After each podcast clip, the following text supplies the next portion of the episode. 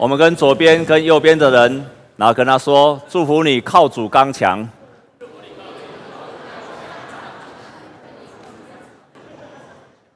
我要特别邀请我们今天第一次到我们当中，或第二次、第二周到我们当中的弟兄姐妹，请他站起来。然后当他站起来的时候，请前后左右的弟兄姐妹跟他握手，然后跟他说：“欢迎你。”我们请今天第一次跟第二次到我们当中的第二姐妹，然后我们跟他握手来欢迎。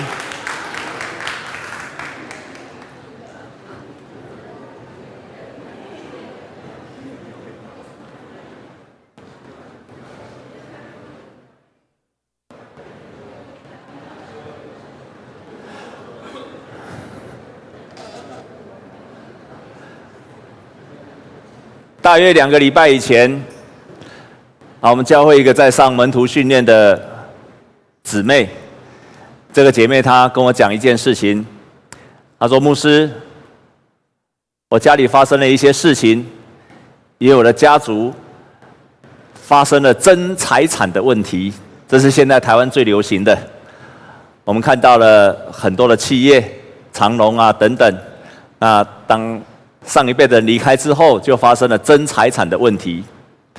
哎呀，争到最后，在这个争财产的当中，这个家族里面，他的表姐告他的表哥，所以已经闹得非常的混乱，而且不知道该如何去收拾。然后这位表姐、这位表哥就打电话给他，当他打给他的时候，这个他这个姐妹就跟他说，就跟他说，他说。我们家族这已经这么多年，因为他们家族是在艋舺的地方，很大的家族。我们的家族这么多年，这么混乱，这么多的问题，这么多的仇恨，都没有办法解决，除非，除非上帝帮助我们，才有可能解决。在座弟兄姐妹，你家里有争财产的问题吗？你们家里有没有因为财产太多而引起的纷争吗？有的，请你把手举起来。啊，如果你有这样的问题啊，你可以交给叶牧师来处理。我很会处理这种事情的，好，因为只要把它捐给教会，就不会有这个问题了。阿门吗？要捐给教会，你家就不会有争财产的问题了。所以，所以这个姐妹就这样子跟她的表哥分享说：我们家族这么多年来为了财产。争执到这样的地步，如果没有上帝的恩典，没有上帝的怜悯，我们不可能解决这个问题。但是那个他的表哥就这样回答说：“啊，你卖打刚告我们那个公兄弟啊，你不要一天到晚跟人说上帝呀，不要这种事情也扯到上帝。”弟兄姐妹们，如果你为了家族的事情，而且他的所有家族几乎都不是基督徒，你为了这样的事情，请问？你会怎么回答他？请问你会怎么回答这一个表哥？说啊，不要再说上帝了，不要再说上帝了，上帝不可能解决我们的问题。如果你的亲戚他这样质疑你，你会怎么回答？你会跟他说上帝一定会解决的吗？还是你就不说话了？你会勇敢的跟他说：“上帝一定会帮助我解决的。”还是你会说：“我不说话的？”你会勇敢的跟他宣告说：“上帝会解决我们家里的事情。”请你把手举起来。啊，请放下。所以多数的人没有这样的信心，因为对方不是基督徒，又是家族分财产这么大的事情。结果这个姐妹，她就在电话的当中，因为她的表哥一直跟她大声，一直供，一直供。她就开始在电话当中，她就跟她的表哥这样说：“她说，如果没有上帝的恩典，没有上帝的怜悯，我们的家族这件事情是不会平息的。”然后他从那一天开始，因为过了一个礼拜，他们就要为了争财产的事情要开家族的会议。在那开家族会议之前，他就迫切的为他的家族祷告。他跟神求三件事情：第一件事情。这个姐妹，她就跟上帝求说：“上帝啊，上帝啊，请你的怜悯临到我的家族，让我的家族除去一切的仇恨，除去一切的纷争。”那第二件事情，他就跟上帝祷告说：“上帝啊，让撒旦离开我的家族吧，让撒旦离开我的家族，不准撒旦有任何的空间在我的家族里面来做工。”然后第三件事情，因为要开家族会议了，所以他说：“上帝啊，求你的圣灵充满我们的家族会议的当中。”这三个祷告。是非常有力量的祷告，也是一个有信心的人，也是一个刚强的人应该有的态度。我们遇到这种问题，不是束手就缚，也不是默然不语，而是我们可以刚强的回应，而且刚强的祷告。他第一个祷告什么？他第一个祷告什么？还记得吗？求上帝的怜悯。临到我们的家族。第二个，他祷告什么？撒旦离开我们的家族。第三个，他祷告什么？圣灵充满那个会议当中，他就做这三个很有力量的迫切的祷告。弟兄姐妹们，这一个是有信心的人，一个真正刚强的基督徒才会做的祷告，因为他不害怕他生命的问题。他勇敢的用祷告、用宣告去面对他生命的问题，还有包括家庭跟家族的问题。我们看到今天的圣经，当彼得跟从耶稣之后，今天第一段的圣经，耶稣跟他宣告：彼得，彼得，我告诉你，将来有一天教会要建造在你的身上，你就是教会的磐石。你是教会的磐石，磐大磐石，你是教会的大磐石。而且他说，凡是你地在地上所捆绑的，在天上要捆绑。彼得拥有一个权柄，这个权柄就是他要捆绑撒旦的作为，上帝就捆绑撒旦的作为。在地上他所释放，在天上也释放。彼得可以把天上的福气、平安释放给，借着祷告释放给人。当他这样祷告的时候，上帝就把这样的平安临到那个人的身上。你看彼得拥有多大的权柄跟能力？可是这个时候的彼得是一个软弱的人，而且非常软弱。上帝已经宣告，耶稣已经宣告说你是一个大磐石，但这时候的彼得是相当相当的软弱。所以当耶稣要走上十字架的时候，他走上十字架之前，他跟彼得说。有一天我要走上十字架，彼得马上反应出来了，马上反应出来，他就抓住了耶稣说：“主啊，万万不可行，你千万不要去走这个十字架的道路。”结果耶稣就给他宣告说什么：“撒旦退去吧。”耶稣不是说他的他是撒旦，而是在他身上他被撒旦掌权，撒旦退去吧，因为你听从人的意思，不听从神的意思。这就是我们很多时候很刚强。但是，当我们在教会的生活当中，我们的属灵的生命会经过三个阶段。第一个阶段就是婴儿，就是婴儿。你在教会很久，你也可能是个婴孩。这是一个婴孩的基督徒。婴孩的基督徒的特色是什么？他们很棒的一件事情就是他们祷告常常蒙神的应允。他们常常看到自己的罪，所以他们祷告求罪得赦免，他们就会得到赦免。那但是这样子的人呢，他的缺陷是什么？他常常是自我中心，常常是自私，常常是不负责任，而最大的特征是他最容易抱怨。他很容易抱怨，自私、自我中心、不负责任，常常容易抱怨。这就是一个婴孩的基督徒，像彼得一样。可是我们终究要来到第二个阶段。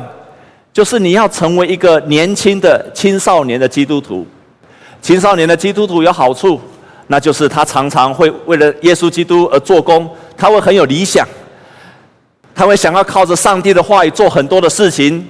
这个是青少年时期的基督徒，但青少年时期的基督徒最大的缺点就是受不了压力，而且受不了诱惑。这个是青年时期的基督徒常有的特征。在这个礼拜，刚好有一个姐妹请我去聚餐，在聚餐的时候遇到一个一个台大的医生，那他知道我是牧师之后，就坐下来跟我一起聊天。啊，聊天的时候他就问我说：“啊，请问你是哪一位哪一间教会的牧师？”我说：“我前面那间古董教会的牧师。”然后他就问我说：“我就问他，那你有去教会吗？”他说他是基督徒。我说：“啊，你请问你是哪一间教会？”啊，我以前在新北市一间教会，但是我再也没有去了。我我说为什么没有去呢？他说因为本来我们教会还不错，我也很喜欢去，去了好久。后来来了一个牧师，这个牧师来就开始告诉他说：“你不可以喝酒，不可以抽烟。”然后你不可以看黄色书刊，那你什么都不能做，不能做，不能做，不能做。那他就觉得很说哇，他觉得说基督徒的生活应该上帝要祝福我们的，神应该是要带带给我们喜乐的。为什么我这个也不能做，那个也不能做？所以过了一段时间，他再也受不了了，所以他就离开了教会。然后他在台大医院就跟几个医生，他们就组成了一个查经班，一直查经，一直查经。本来查得很快乐，他们觉得自己查越查越无趣，而且越查越不知道到底我们查的是对还是错的，所以他们就决定再请一个传道人到他们当中帮助他们查经。结果这个传道人来了之后，就告诉他说：“哦，你这个做不能做，那个不能做，这个不能做，那个不能做。”所以他又离开那个小组了。所以他现在是没有归属任何的团契跟小组的。然后他就我一直问我，他说：“牧师。”牧师，上帝来给我们福音，不是要给我们快乐的吗？为什么他告诉我们那个不能做，这个不能做？那这样子到底什么样？我就知道他会问我这个问题，因为在吃饭的时候会靠近牧师的人，通常来者不善，他们一定遇到人生很多艰难的问题，不然没有人吃饭会靠近牧师的。我在我在我们地下室吃饭，从来没有人靠近我的。啊那要靠近我的大概只有两种人，第一种人要拜托牧师祷告，第二种人就是他有人生遇到很大的困难要牧师解决的。所以这个医生就问我，一直噼里啪啦一直问弟兄姐妹，当我知道要来者不善的时候，我也不是省油的灯，所以我心里就祷告，圣灵啊，你帮助我，让我知道如何回答他。请问你会如何回答这样的问题？如果有人一直问你说基督徒，你们为什么那个不能做，那个不能做？你们要上礼拜堂，又要参加聚会，又要参加祷告会，又要参加小组，又要参加主日学。你参加那么多会，你为什么要参加这？请问你会怎么回答？我就跟上帝祷告：神啊，请给我智慧。每一次我们需要遇到不知道如何回答的时候，圣灵会教导我们。我们求告圣灵的时候，圣灵会教导我们说出合宜的话。所以我就跟他说。啊，我看你是个很 nice 的人，我是觉得你是个很棒的，我看你一定是非常善良。啊，但是我告诉你，如果有一天，因为他的孩子要去哈佛读医学院了，所以非常有成就。我说你的孩子要读哈佛，他能够申请到哈佛，我相信，我相信你的孩子可以有这样的成就，是因为他人生必须要放弃很多的东西。如果你的孩子就好像是一个运动员，上帝要我们成为一个奥林匹克的运动员的奖赏，得到冠军的人。一个好的运动员，他为了得到这个奖赏，他绝对不可能一天到晚又抽烟又喝酒，晚上三更半夜都不睡觉，除非他在 QT。不，他一定不会晚上不睡觉，他也不会一天到晚抽烟，他也不会赌博，他。如果他一天到晚做这些事情，我才不相信他会得到奥林匹克的冠军呢。所以我告诉你，神不是叫我们不要做这个，不要做那个，神渴望我们的生命得着荣耀。阿妹吗？神渴望我们的生命得着是一个丰盛而且荣耀的生命，就像一个选手为了得到奥林匹克奖。所以他就放自动，他就放弃了这一些，因为前面有更美好的事物在等着他，他自然就放弃那个生命当中不好的习惯，生命当中的软弱、罪恶、不符合神旨的，他自然就放弃掉了，不是吗？就像你的儿子，他为了得到申请好的学校，他一定放弃很多不好的习惯、不好的东西，不是吗？所以我告诉你，神希望我们不要做这些事情。他不是叫我们不要做这些事情，他是为了让我们得着荣耀。我们跟左边、右边的人跟他讲说：神也要你得着荣耀。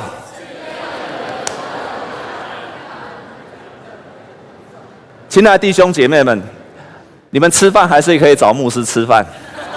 其实我吃饭，我平常人家问我这个问题是我不太想讲的，因为我知道跟他讲也没有什么用。我平常不太喜欢回答这些问题的，所以通常我都保持安静，我都点点头，因为我知道如果我一讲，他一定就被我弹走了。所以我通常我不太讲这些的。但是为什么昨天我一定要讲这么多？所以我昨天我听他讲到一半的时候，我就噼里啪啦一直讲，因为我觉得他是个很棒的基督徒，他是又是个很棒的医生，他可以为神做很好的见证，他是可以荣耀神的人，他站在一个非常棒的位置，可他却不明白救恩不是只叫我们不要做这些事情，而他因为这样子的要求就离开了教会，就不去了小组，我觉得太可惜了，所以我再也忍不住了，我就噼里啪啦一直讲，你看你要你的儿子得到奖赏，你绝对你觉得他不可能一定牺是很多，而且你看你儿子这个样子，你一定更乐意的帮助他们。上帝一定会帮助你，如果你愿意过着他福和喜他喜悦的人生，那么上帝一定会帮助你。当我讲完这些的时候，他就把餐盘拿着就走掉了。所以，一个青少年的基督徒，他没有办法忍受压力，他有很多想要为神做的事情，他受不了诱惑。他有很多的软弱，这是青少年时期。但是终究，我们必须要来到一个属于神的成熟的基督徒。他是刚强的，他是成熟的，他是坚定不移的。当彼得他一次又一次的不认神的时候，当耶稣在定死的时候，他离开了他。耶稣没有放弃他，耶稣没有放弃他，所以当耶稣复活的时候，就主动来找彼得，而且跟他说。耶稣爱他，他三次问他说：“你爱我吗？你爱我吗？你爱我吗？”然后耶稣跟彼得这样子宣告说：“你年轻的时候，照着你的意思要到哪里去就去哪里去；但是当你年老的时候，你要被束上腰，人家要带你去哪里就去哪里。”所以彼得就从那一刻开始，他从那种幼儿时期的基督徒。自我中心、自私、不负责任、容易抱怨的彼得，他开始转向一个成熟的基督徒。他不再自我中心，因为人家带他去哪里，他就要去哪里。他不再成为不负责任的人，他当遇到压力就逃走的人。他开始成为一个成熟又刚强的基督徒。从那一刻，他才是真正的成为耶稣跟他宣告的：“你就是教会的磐石。”那我们要如何成为一个成熟又刚强的基督徒？你终究要有一天要来让力，让自己能够成为一个既成熟又刚强的基督徒。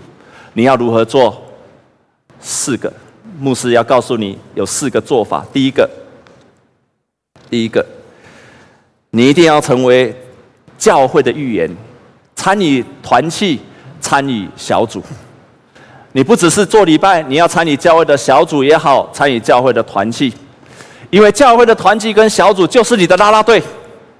就是你的啦啦队，当你向这个荣耀的人生奔跑的时候，你需要人陪着你一起奔跑。教会的弟兄姐妹、小组的弟兄姐妹、团契的弟兄，就是跟你一起奔跑天路的人。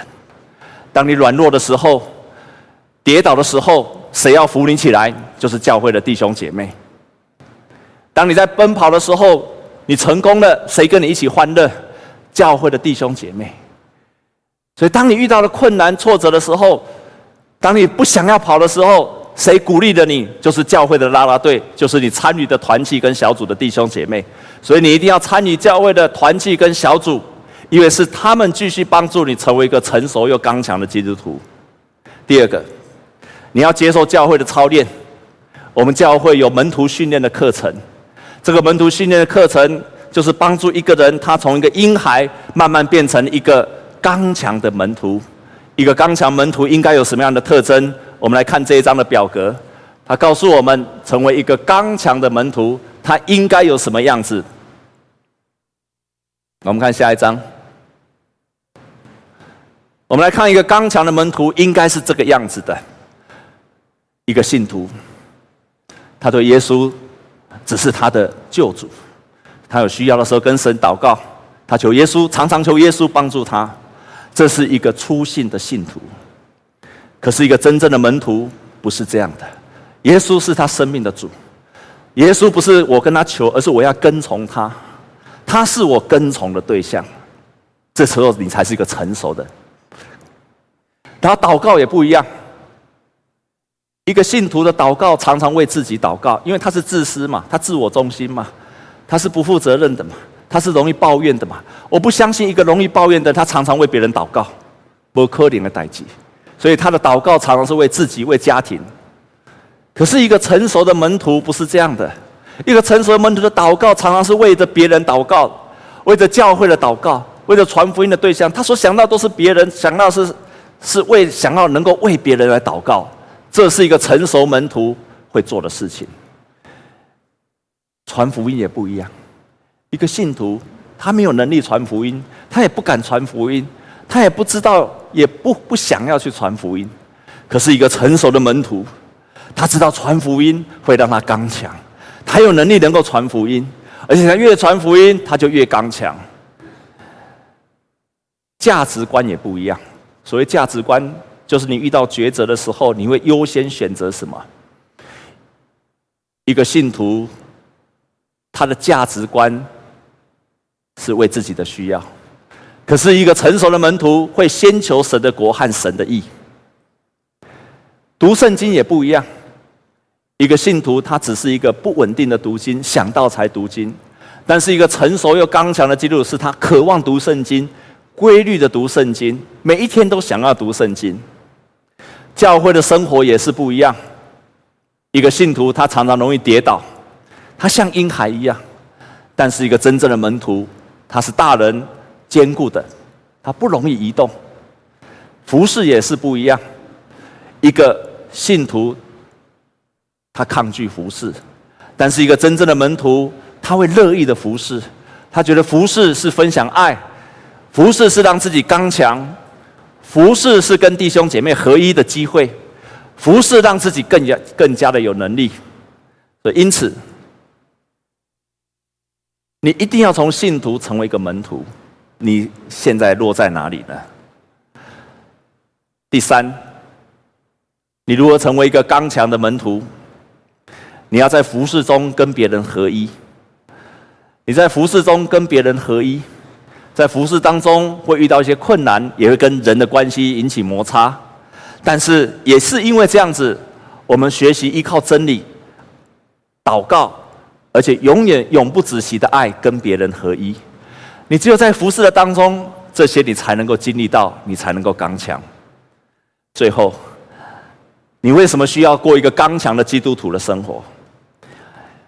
因为就像我一开始说的那个姐妹的例子，当她受了门徒的训练，她她归属一个小组，当她过着教会的生活，当她过着读圣经的生活的时候，她开始变成了一个刚强。然后她跟我说，在过去，在过去，他遇到家族争财产的事情，他的家族是邦嘎的大家族，为了这样的事情，她是一个弱女子，她觉得她就保持不说话。可是当她那一天开始为了这三件事情祷告。他求神的怜悯临到他家族，他求圣灵充满那个家族会议，他求神在那个家族会议的当中，不让那些魔鬼的势力在那个地方。当他这样开始祷告的时候，神垂听祷告，一个真正刚强的人，神就垂听他的祷告。那天家族会议，他原来认为可能是他们家族当中的黑羊。也就是他的叔叔，他的叔叔是一个多生很暴躁的人，而且是个棒球的选手，生气起来就拿棒子打人的，生气起来盘子就当棒球一样到处丢了。他叔叔是个非常暴暴烈的人，但是当他开始进到那个家族，到他世俗的家里，当他们全部坐下来的时候，他的世俗开始讲话了，他整个人快要跌倒了。这他他他的叔叔居然讲三件事情。他说第一件事情，他说第一件事，他就是说，你们每一个人的银行账户给我，应该要分给你们的钱，我就分给你们。那第二件事情，他说，怎么可以姐姐怎么可以姐姐告弟弟呢？我要叫他们撤销告诉。第三件事情，他说，他说。在我们的家族当中，不可以因为这样子的不和气，绝对不可以的。所以，祖先留下的财产，他就一五一十的把它分的，大家都非常的满意。那一天结束这个家族会议之后，这个姐妹从她的心里面说：“哈利路亚，赞美神！神，你是又真又活的神，你是大有全能的神。”那些不认识神的家族都降服在你的权柄之下。你为什么要成为一个刚强的基督徒？因为刚强的基督徒才敢面对生命中所有一切的困难、罪恶，发出勇敢的祷告，发出信心的祷告，而神垂听这样子征战的祷告。我们今天有很多基督徒，很多人要受洗。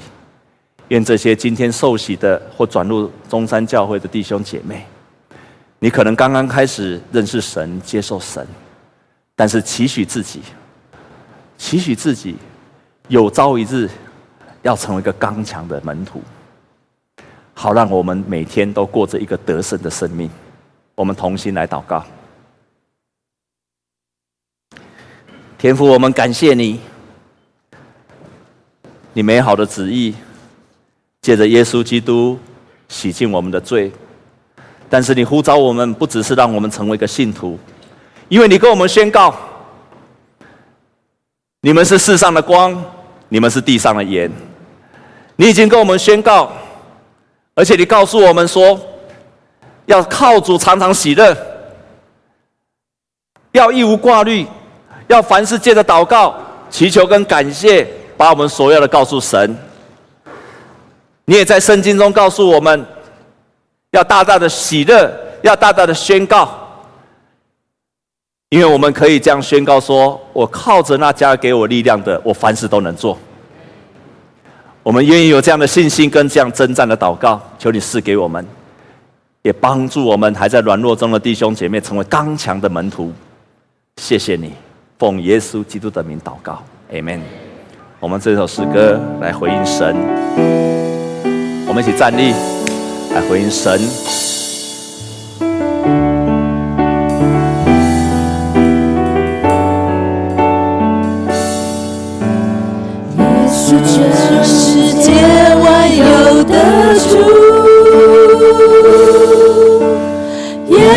全世界万有的主，从起初直到最后。我心的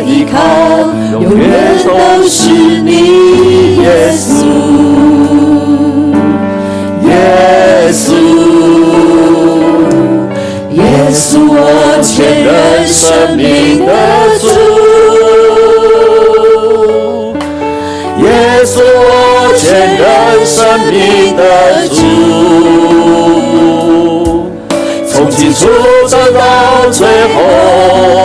生命的救主，永远都是你，耶稣，耶稣，我心别无所求，无人能与你相比，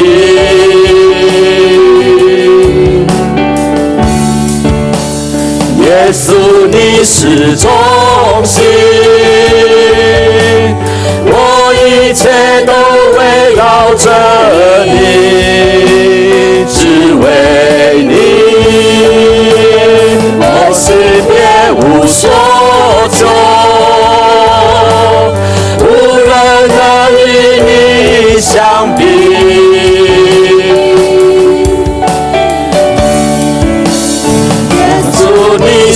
中心。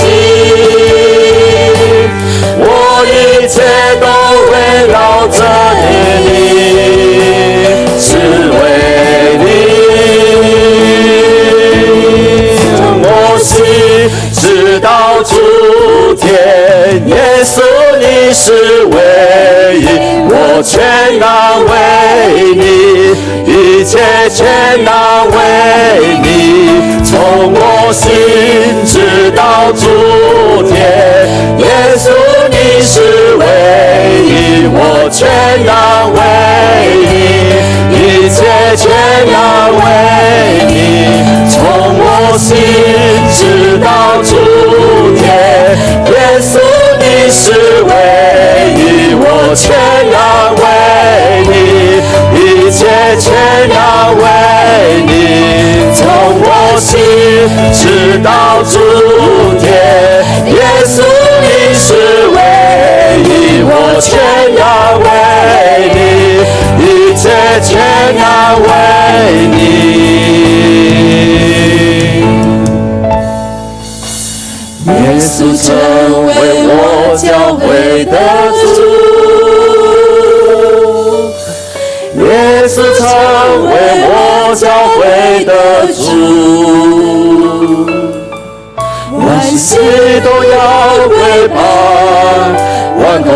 承认你是救赎主耶稣，耶稣。耶稣，我们同心来祷告，弟兄姐妹，让我们同心开口来祷告。你是一个软弱的信徒，还是一个刚强又成熟的门徒？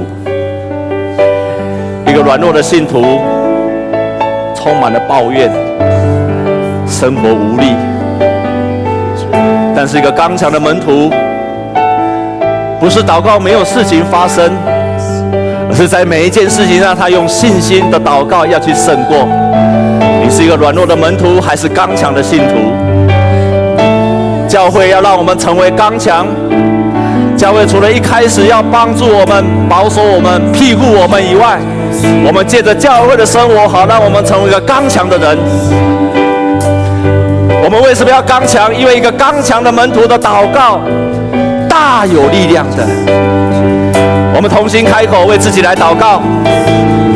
你在什么时候软弱，就要什么时候刚强。我们同心开口祷告，让你在各样的事情上都成为刚强的。我们同心开口来祷告。主，我们再次在你的面前，帮助我们成为一个刚强的门徒，让我们每一个人都成为刚强的门徒。主，我们不再学会一个过着自己人生的生活。我们乃是学着一个奉耶稣基督的名征战的门徒，帮助帮助每一个门徒，我们成为更多刚强的人，让我们教会里面更多刚强的人，不是太多软弱的人。主啊，求主你自己的圣灵在那个教会里面做工，更多的人他愿意委身，他愿意奉献自己，他愿意成为刚强的门徒，他愿意接受门徒的训练，啊，让他成为一个刚强的门徒。主啊，呼求你自己的圣灵的名字在这个地方来做工，呼求你自己。呼求你自己的圣灵大大做工在每一个人身上，让他自己成为刚强的，不再成为一个逃避，不再是一个做礼拜的基督徒，而是成为一个刚强的门徒，是吧？接受教会的造就，过着团契的生活，在这样的生活当中，是吧？让他们成为一个不一样的人。亲爱的主，你在他们身上做一个美好的工作，呼求你自己来做工程。亲爱的弟兄姐妹，牧师要问你，我们当中。有没有人愿意在今天做一个决志，愿意成为一个刚强的门徒？如果你愿意成为刚强的门徒，你愿意接受教会来操练你，接受门徒的训练，好让你自己成为一个刚强又壮胆的人。弟兄姐妹们，每一个人都用忙碌来做借口。可是忙碌有让你更加的刚强吗？每一个人都可以有很多的理由，很多的借口。可是一个刚强的门徒就不再有借口，因为他身上带着耶稣基督的能力。如果你愿意成为一个刚强的门徒，牧师鼓励你要在教会里面被训练、被造就。你才能够成为一个精兵，成为为主征战、为你自己的人生而征战、为你生命的问题而征战的人。所以在我们我们在场的弟兄姐妹们，若是你听了今天牧师的信息，你愿意成为刚强的人，你愿意接受门徒训练的，请你把手举起来，牧师要为你祷告。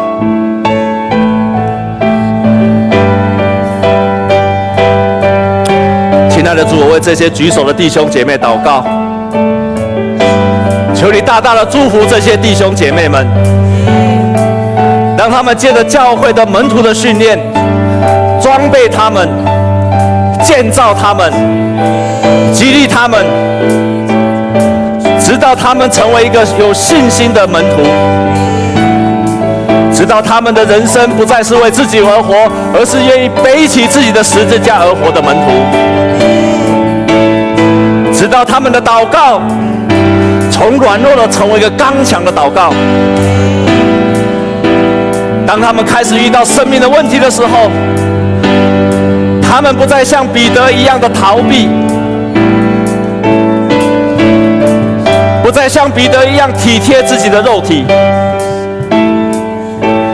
不再像彼得一样拒绝了十字架的呼召，因为哪里有十字架，哪里就有荣耀；哪里有神美好的呼召，哪里就有得奖赏的喜乐。主啊，我为这些举手的弟兄姐妹来祷告，求你让他们得着像保罗一样的宣告，那就是说，我可以处富足，也可以处贫贱。我可以知道处丰富，也可以处卑贱，或饱足，或饥饿，或缺乏，或有余，随时随在，我都得了秘诀，因为我宣告，我靠着那加给我力量的，我凡事都能做。求你把这样的祝福给这些举手的弟兄姐妹们。让他们从今天以后，向着标杆直跑，开始成为一个刚强的门徒。阿门。谢谢你，谢谢你赐下美好的祝福。直到主天，耶稣你是唯一，我全然为你，一切全然为你，从我心直到主天，耶稣。你是唯一，我全然为你，一切全然为你，从我心直到主天。耶稣，你是唯一，我全然为你。我们再一次的宣告，再一次宣告，从我的心直到诸天，从我心直到诸天。耶稣。你是唯一，我全然为你，一切全然为你，从我心直到主天。耶稣，你是唯一，我全然为你，一切全然为你。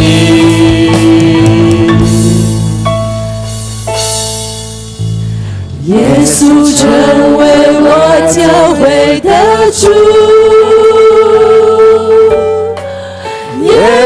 成为我教会的主，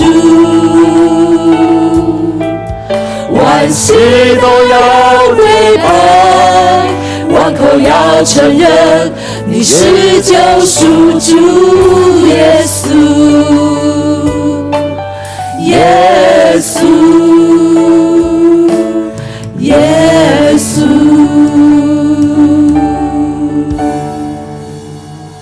我们热烈的掌声，把一切荣耀都归给神。